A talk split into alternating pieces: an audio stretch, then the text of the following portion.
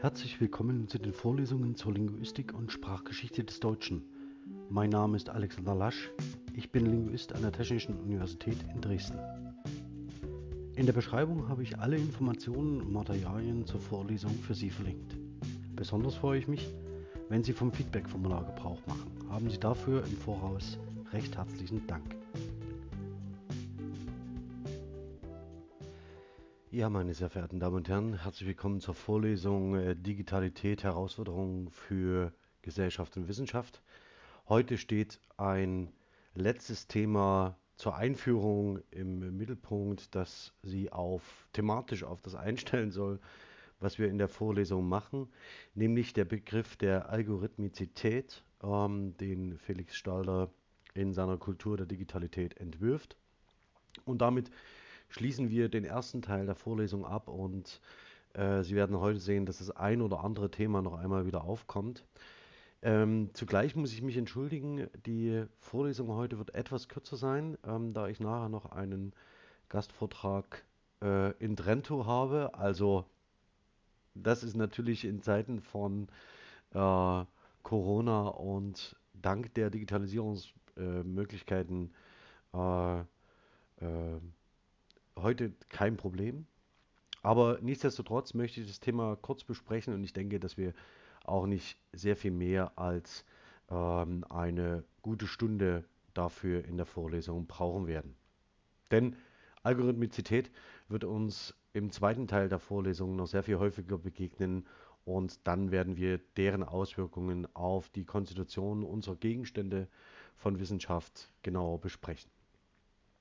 Ja, ähm, das Hintergrundbild ist ikonisch, ähm, denn es stammt aus dem Film Matrix von 1999 äh, im Verleih von Warner Bros. Ähm, wenn Sie den Film noch nicht gesehen haben oder lange nicht gesehen haben, wäre, wären jetzt die Tage ein guter Zeitpunkt, um das nachzuholen.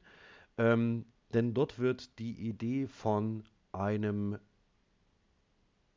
zur Wahrnehmung ähm, einer nicht existenten Realität gewordener Algorithmus äh, äh, zum Thema einer Filmtrilogie.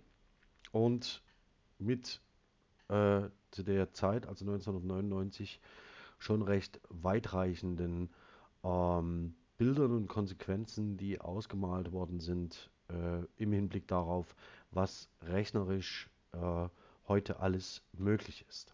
Zunächst erstmal, was ist der Algorithmus? Ein Algorithmus ist ein so allgemeiner Begriff, ähm, dass man in diesem Fall wie hier äh, eine Duden-Definition heranziehen kann. Also der Algorithmus ist ein Verfahren zur Bedeutung, ein Verfahren zur schrittweisen Umformung von Zeichenreihen aus einem Rechenvorgang nach einem bestimmten sich wiederholenden Schema, das idealerweise bei immer gleichen Eingangsbedingungen immer zu den gleichen Ergebnissen führt und damit ähm, Ergebnisse reproduzierbar und nachvollziehbar macht. Ähm, die Herkunft des Wortes ist äh, aus dem Mittellateinischen und entspricht einer Art der indischen Rechenkunst in Anlehnung an äh, einen äh, persisch-arabischen Mathematiker namens Al-Rawasimi, gestorben ähm, nach 846. Ähm, und diese ähm, äh, mathematische Lehre, die aus dem äh, persischen Raum, äh, persisch-arabischen Raum äh, nach Europa kam, äh, sorgte nicht nur dafür, dass wir äh, heute nach einem spezifischen Zahlensystem äh, und Ziffernsystem rechnen. Ähm, aus diesem Raum stammt unter anderem auch die, äh, die Einführung der Null als äh, Zeichen, mit dem man rechnen kann, äh, sondern auch für die Herkunft des Begriffs Algorithmus. Ähm, ein Algorithmus ist im Wesentlichen, wenn Sie sich die Definition noch einmal vor Augen führen, ähm, eine Entscheidungsroutine und Entscheidungsroutinen wie ähm, treffen Sie tatsächlich jeden Tag und auch die meisten äh, elektrischen Geräte, die Sie daheim haben, äh, treffen unterschiedliche Entscheidungsroutinen. Ähm, und ich habe Ihnen hier einmal einen Entscheidungs äh, also einen Algorithmus ähm, für das Kochen von Spaghetti äh, äh, aufgezeichnet, indem Sie ganz klar sehen, an welcher Stelle ähm, die äh, Entscheidung äh, eines Algorithmus steht, nämlich an der Position äh, 4, kocht das Wasser ja oder nein. Und je nachdem, ähm, wie die Entscheidung an dieser Stelle ausfällt, gehen Sie entweder einen Schritt zurück, vollziehen ihn noch einmal und gehen dann weiter. Nicht aufgenommen hier in diesem äh, Algorithmus ist, sind folgende Fragen. Ähm, Sie müssen wissen, was Spaghetti sind, Sie wissen, müssen wissen, was Töpfe sind und Wasser ist und auch was ein Herd ist. Das heißt, Sie brauchen äh, als Eingangsbedingungen äh, Kenntnis über äh, bestimmte Artefakte, die Sie äh, benutzen. Und dann gibt es hier natürlich noch andere Möglichkeiten. Ähm, Sie sehen das hier, koche die Spaghetti für x Minuten. Ähm, hier wäre es natürlich möglich zu sagen, äh, noch eine Entscheidungsschleife einzuziehen für die Bissfestigkeit von Spaghetti und so weiter. Also Sie sehen, worauf das hinausläuft. Sie können diese Algorithmen ähm, entsprechend komplex gestalten und äh, wenn Sie sich eine humoristische Fassung eines solchen Algorithmus, äh, einer solchen Entscheidungsroutine ansehen möchten, empfehle ich den Freundschaftsalgorithmus aus The Big Bang Theory aus der Staffel 2, Episode 13. Das kann ich hier aus Urheberrechtsgründen nicht einbetten, da die Passage länger als 15 Sekunden ist, ungefähr zwei Minuten. Aber hier sehen Sie, wie solche Algorithmen, also Entscheidungsroutinen aus idealerweise immer denselben Bedingungen, Ausgangsbedingungen äh, zu einem Ergebnis führen, indem man eine ähm, bestimmte Routine über Entscheidungen hinaus verfolgt. Und das Ganze, das sehen Sie ja auch, ist ähm, sehr anfällig dafür, dass man das Ganze mit Rechenmaschinen oder mit Maschinen oder ähm, Computern rechnet. Und die ersten Überlegungen dazu, ähm, zu diesen Rechenmaschinen, künstlichen Rechenmaschinen, ähm, gibt es im 17. und 18. Jahrhundert ähm, die dann sehr systematisch äh, zum Beispiel Grundrechenarten äh, vollziehen und so weiter und so fort. Also das heißt, die Welt oder die Entscheidungen, die wir treffen in der Welt, werden ähm, durch Algorithmen äh, systematisiert, könnte man sagen, geordnet und auf ein logisches Entscheidungsverfahren zurückgeführt. Ähm, das Ganze beschäftigt äh, äh, Forscherinnen und Forscher ähm, über Jahrhunderte bis zu dem Punkt, an dem wir so etwas wie moderne Rechentechnik einsetzen. Und ähm, entscheidend hierbei ist natürlich, dass wenn Sie sich vorstellen, wie so ein Algorithmus abläuft, wie viele Entscheidungen und wie viele Berechnungen eine bestimmte Rechentechnik innerhalb einer bestimmten Zeit vollziehen kann. In diesem Kontext wird gern Moores Gesetz oder Moores Law zitiert. Ähm, äh, Gordon Moore ist der Mitbegründer von Intel. Ähm, und äh, bevor Intel gegründet wurde, 1971, formulierte er ähm, äh, das Moore'sche Gesetz, das insofern ähm, das äh, besagt, dass sich die Zahl der Transistoren auf integrierten Schaltkreisen, also auf Chips, jedes Jahr verdoppelt. Das ähm, revidierte er 1975 und sagte, ungefähr alle zwei Jahre würde sich die Transistorenzahl auf integrierten Schaltkreisen verdoppeln. Das ist gleichbedeutend im Übrigen mit der Leistungsfähigkeit äh, von Prozessoren. Das heißt, wie viele Aufgaben können sie in einer bestimmten Zeit ähm, äh, realisieren. Und das Ganze äh, abgebildet an den aktuellen Zahlen oder bis hier bis 1995, das heißt die ähm, Rechenleistung, die Rechenkapazität von Intel-Prozessoren, wie sie sich ähm, aus den äh, späten oder aus den, aus, den, äh, aus den 70ern heraus entwickelte. Also Intel wurde äh, 17, 1971 gegründet. Und dieses äh, äh, Wachstum geht auch heute noch exponentiell weiter, nicht zuletzt, weil sich die Halbleiterindustrie am Moore'schen Gesetz orientiert und versucht, ähm, dem gerecht zu werden. Das bedeutet aber, dass wir heute über eine ähm, Technik verfügen, die eine Vielzahl von Entscheidungen ähm, innerhalb kürzester Zeit ähm, rechnen kann äh, und eine Vielzahl von äh, Algorithmen äh, durchlaufen kann, dementsprechend und zu bestimmten Entscheidungen kommt und so ähm, alltägliche Aufgaben, die bis dahin von Menschen übernommen worden sind, ähm, sehr einfach und sehr schnell und sehr präzise übernehmen kann. Denken Sie einfach an die Integration eines einfachen Taschenrechners ähm, auf jedem elektronischen Gerät, das Sie benutzen.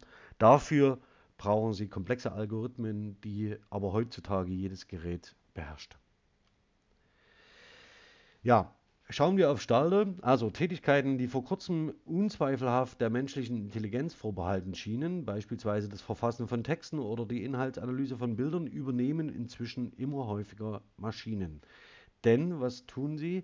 Äh, sie entscheiden aufgrund von bestimmten Input, ähm, wie äh, bestimmte Texte oder äh, Bilder oder Bildelemente aussehen und entscheiden aufgrund von Erkennungssoftware, wie sie äh, bestimmte Kategorisierungen vornehmen. Ein anderes beliebtes Beispiel ist das Spielen von Schach, das als ein sehr logisches äh, äh, oder vielleicht das Spiel mit den logischsten Grundlagen gilt.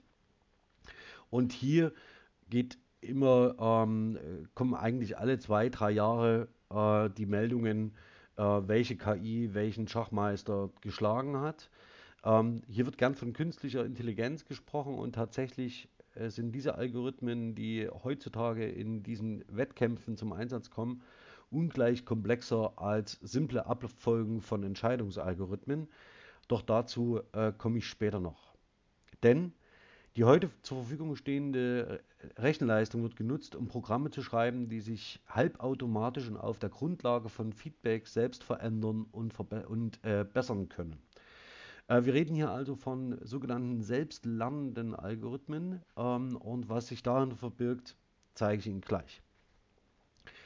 Ähm, um zu verdeutlichen, was ein selbstlernender Algorithmus ist, habe ich hier noch einmal Kirby Fergusons äh, Basic Elements of Creativity ähm, herausgezogen. Ähm, Sie können sich das einen selbstlernenden Algorithmus so vorstellen, dass er eine, äh, dass Sie bestehende Algorithmen mit unterschiedlichen Variablen ausführen und an einem definierten Ziel feststellen, welcher Algorithmus ähm, am besten dieses Ziel erreicht hat. Also im Beispiel schlage Schachweltmeister XY und kombinieren dann die Algorithmen miteinander, die äh, am wahrscheinlichsten diese Zielstellung erreicht haben, je nach gewählter Ausgangssituation. Also sie transformieren ähm, Algorithmen äh, und bauen so etwas wie einen äh, Superalgorithmus, der die besten Eigenschaften, also die besten Entscheidungsroutinen der eingespeisten äh, Algorithmen ähm, kombiniert und unter je unterschiedlichen Ausgangsbedingungen zum immer, immer zum besten Ergebnis kommt. Als Programmierer sind Sie ähm, also insofern äh, dann an der Stelle noch jemand, der ähm, seine Kreativität in der Kombination, äh, äh Kombination von Algorithmen zeigt. Das Ganze hat natürlich aber auch eine Schattenseite, möchte man sagen, denn die Lösungsstrategien, die auf so eine Art und Weise entstehen, sind in vielen Fällen so komplex, dass sie sich nicht einmal im Nachhinein nachvollziehen lassen. Sie können nur noch experimentell, aber nicht mehr logisch überprüft werden. Das heißt, sie können experimentell daran geprüft werden, ob ein bestimmtes Ziel mit diesem Algorithmus erreicht wird oder eben nicht. Solche Algorithmen sind im Grunde Blackboxes, Objekte, die nur über ihr äußeres Verhalten verstanden werden können, deren innere Struktur sich aber der Erkenntnis entzieht. Menschen, die häufig mit solchen Entscheidungen oder Algorithmen zu tun haben oder auch die Berichterstattung darüber, ähm, das werden wir nachher gleich noch sehen, ähm, mögen Dinge, in die sie nicht hineinschauen können, überhaupt nicht. Blackboxes, das heißt Entscheidungsroutinen, deren Entscheidungslogiken wir nicht kennen äh, und im Wesentlichen ähm, intransparent agieren, äh, verängstigen Menschen.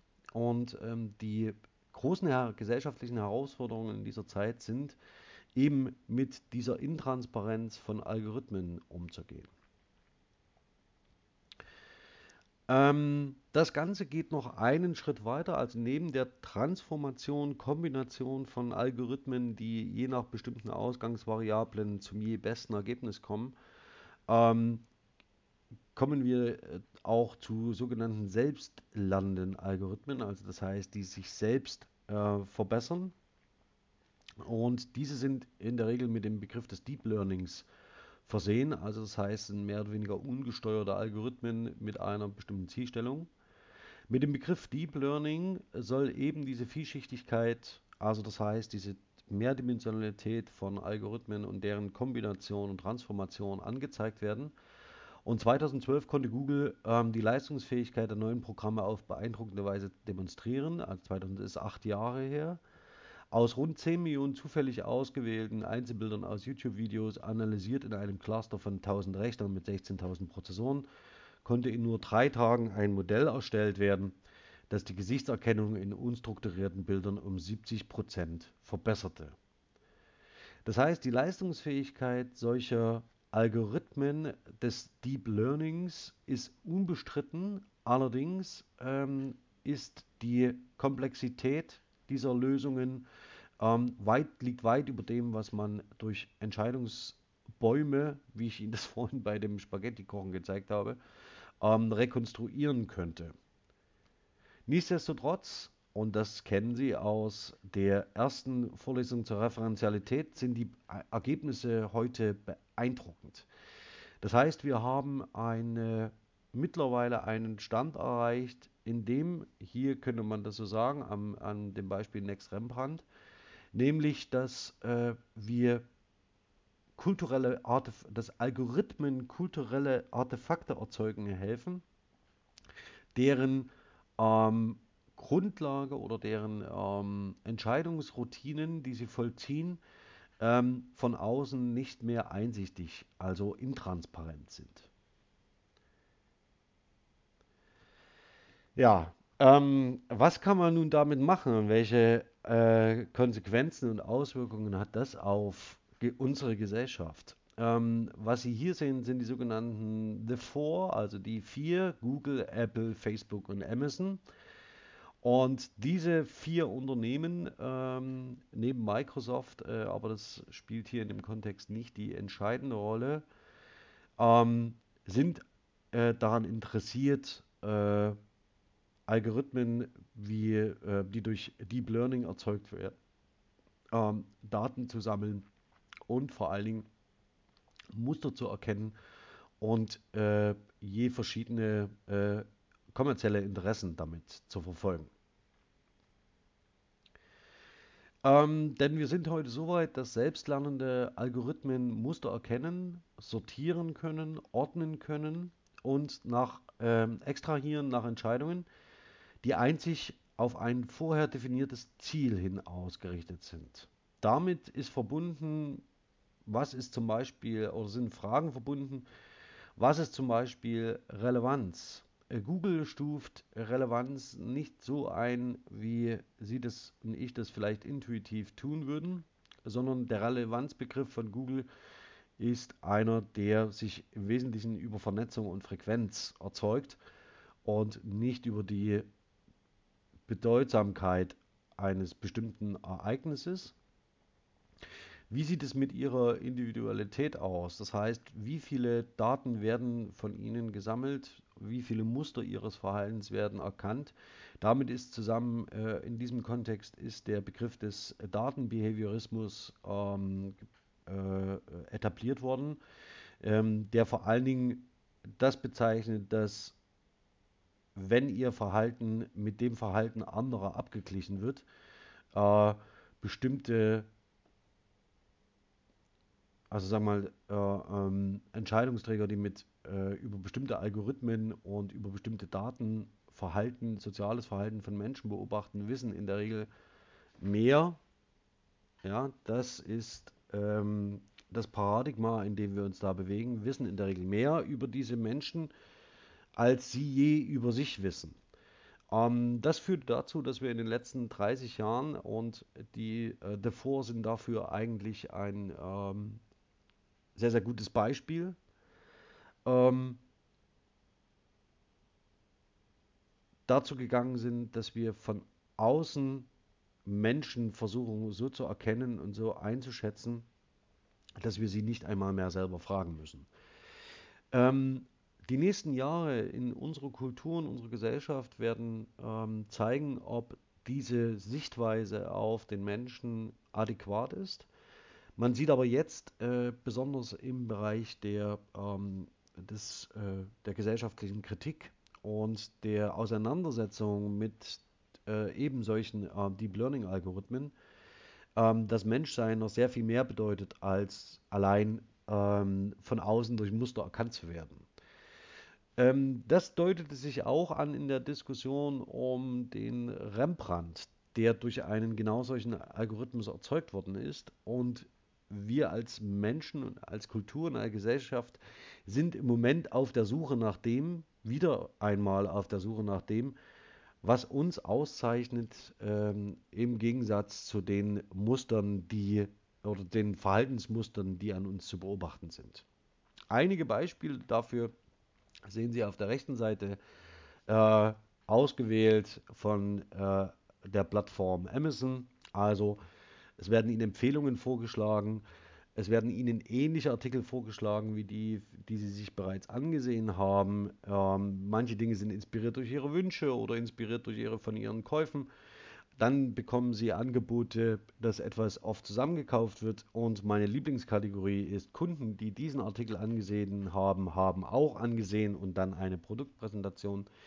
Das Ganze lässt sich zwar mit relativ einfachen Algorithmen ähm, umsetzen, das heißt, da werden einfach Abgleiche gemacht zwischen bestimmten Ausgangsvariablen. Aber nichtsdestotrotz ähm, sind diese äh, ein Ausdruck dafür, in welchen Kontexten solche Deep Learning-Algorithmen zum Einsatz kommen. Andere Beispiele ähm, dafür sind die Spracherkennung äh, von äh, Google, äh, also der Sprachassistent, oder Siri für Apple ähm, oder Alexa für Amazon, die mit äh, auf der Basis sprachlicher Daten ähm, mehr oder weniger befähigt werden sollen. Also an, noch sind sie nicht an dem Punkt, mit ihnen äh, Gespräche zu führen. Und das Ganze funktioniert natürlich nicht auf der Basis eines Verständnisses für sie, sondern auf der Basis von Mustererkennung und der Abschätzung, welche Antworten in einem Gespräch adäquat sind oder nicht, auf der Basis der Daten, die man einpflegt. Und da das Ganze höchst dynamisch ist, haben wir wahrscheinlich in der Spracherkennung im Moment, ähm, wie sie von Google, ähm, Apple und Amazon vorangetrieben wird, äh, wahrscheinlich eines der Paradebeispiele für die Anwendung solcher Algorithmen in der Gegenwart.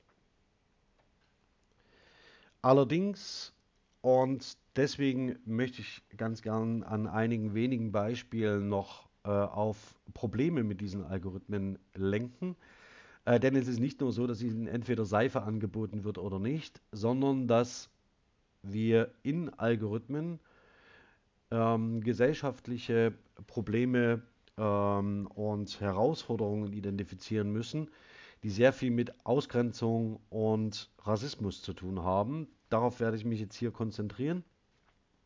Ähm, und äh, empfehlen möchte ich Ihnen als erstes zum Einstieg einen Artikel hier äh, bei Spiegel, äh, bei spiegel.de, wie viel Rassismus steckt in Algorithmen und zu äh, aktuellen Forschungsansätzen, die sich damit auseinandersetzen. Der Artikel ist von 2019, aber heute immer noch aktuell äh, würde ich Ihnen unbedingt zur Lektüre empfehlen. Hier geht es im Wesentlichen um Racial Profiling, das heißt die Erkennung von äußerlichen Merkmalen und der ähm, Findung einer Entscheidung, die auf der Erkennung dieser äußerlichen Merkmale beruht. Also soll heißen, wenn sie anders aussehen als der Großteil der Gesellschaft, dann bekommen sie keine Krankenversicherung, keine Wohnung, dürfen nicht mit dem Flugzeug fliegen oder sind anderen Restriktionen ausgesetzt, die äh, typischerweise mit rassistischen äh, Diskriminierungen und Klassifizierungen identifiziert werden. Allerdings, das sei gleich gesagt, ähm, ist dafür der Algorithmus nicht zwingend verantwortlich. Denn, wie Sie ganz am Anfang am äh, Entscheidungsalgorithmus des Spaghetti-Kochens gesehen haben, es ist entscheidend, welche Daten Sie einem Algorithmus zur Verfügung stellen und mit welchen Daten ein Algorithmus rechnet, auch im Deep Learning. Also, Ähm, hier entscheid der entscheidende Punkt, mit Daten werden Maschinen intelligent, allerdings auch rassistisch. Ähm, und wenn man sich die äh, Beispiele anschaut, ähm, denn es ist, äh, um auf den, auf den Fließtext zu blenden, die vermeintliche Objektivität der Maschinen speist sich aus der Subjektivität der Menschen. Seit beinahe 30 Jahren spült die Menschheit ihr Wissen ins World Wide Web. Und wenn KI-Softwares mit diesen Datensammlungen trainiert werden, lernen sie auch die dort vorhandenen Vorurteile und Klischees. Ja, also hier als Beispiel ähm, Hautfarbe. Ein anderes äh, in eben diesem Kontext äh, äh, zu stellendes äh, äh, ein Meinungsbild von Eduard Käser bei der NZZ. Evidenzbasierter Rassismus, Algorithmen sind immer nur so schlau wie die Daten, auf denen sie beruhen. Ähm, das ist äh, eine Position, die, bei der ich auf den letzten Satz ähm, äh, blenden möchte oder den, die letzten zwei Sätze. Tatsache ist, dass Algorithmen Vorurteile aufnehmen und verstärken können, etwa in Bezug auf Rasse und Geschlecht. KI basiert oft auf Daten, die von weisen Männern geschürft werden. Das heißt, wenn wir auf Algorithmen schauen und vor allen Dingen auf Algorithmen, die durch Deep Learning zu ihren Ergebnissen kommen, sind immer die Daten relevant, mit denen wir diese Algorithmen füttern. Und interessanterweise, wenn wir das letzte Mal über Gemeinschaftlichkeit, die Etablierung neuer Communities als den Trägern der Kultur der Digitalität gesprochen haben, so ist es interessanterweise so, dass im Bezug auf die Algorithmen die traditionelle Sicht auf Gesellschaft äh, wieder äh, gestärkt wird, gegen die auch diese neuen Communities äh, auf Praxis anarbeiten. Ähm, deswegen wäre eine Schlussfolgerung, die auch in den datenkritischen äh, Communities immer wieder vorgetragen wird, ähm, dass die Pflege und die, das Einpflegen von Daten in Deep Learning Algorithmen eben auch von diesen neuen Communities der Kultur der Digitalität mit vorangetrieben wird und nicht von den Gatekeepern alter Ordnung, ähm, gegen die sie sich wenden. Ja, noch ein ganz anderes Beispiel, ähm, ebenfalls von Microsoft, ein sehr mutiges Experiment, ähnlich wie äh, der Rembrandt, nämlich einen Chatbot ähm, auf Twitter einzurichten, der auf der Basis von Antworten äh, und Gesprächen ja, lernt. Das Ganze ähm, ist äh, gehörig schiefgegangen. Also Tai ähm, war dieser Chatbot. Ähm, das Ganze ist gehörig schiefgegangen, denn ähm, anstatt nur ähm, den Sprachgebrauch von Jugendlichen zu adaptieren, ähm, bemühten sich Twitter-Nutzerinnen, den äh, Bot sehr, sehr schnell ähm, zu äh, diskriminierenden Aussagen zu bewegen, äh, so The Verge äh, Tai einen Roboter-Papagei mit Internetverbindung nannte. Das ist natürlich ein vernichtendes Urteil ähm, gegenüber ähm, dem Versuch, den Microsoft hier startet. Ähm, Sie können, ich würde Sie bitten, den Artikel noch in Ruhe zu lesen. Das größte Problem ist, dass äh, offenbar die Entscheidungsroutinen und die äh, Vernetzungen von Variablen, die Tai vorgenommen hat, ähm, dazu führte, dass er selbst ähm, rassistische und diskriminierende Äußerungen produzierte. Microsoft hat sie äh, später aussortiert und gelöscht. Einige davon sind aber noch dokumentiert. Und innerhalb von 24 Stunden musste Tai oder wurde Tai von Microsoft vom Netz genommen. Ähm, das Ganze ist die hässliche Kehrseite dessen, was man äh, technologisch heute zeigen kann. Auf der einen Seite natürlich, wie man eine KI trainiert, also technologisch ist das ähm, höchst bemerkenswert. Andererseits auch, wie bestimmte Communities of Practice mit so einem Angebot umgehen. Rechnen muss man je immer mit beiden. Ähm, und das wird eine der großen gesellschaftlichen Herausforderungen in den nächsten Jahren werden. Denn Sie werden sich an jeden Wahlkampf und an äh, jede äh, Entscheidung irgendwo, die weltweit von Relevanz ist, erinnern, dass angeblich Botnetze die sozialen Netzwerke überziehen und Menschen ähm, in ihren Entscheidungen beeinflussen.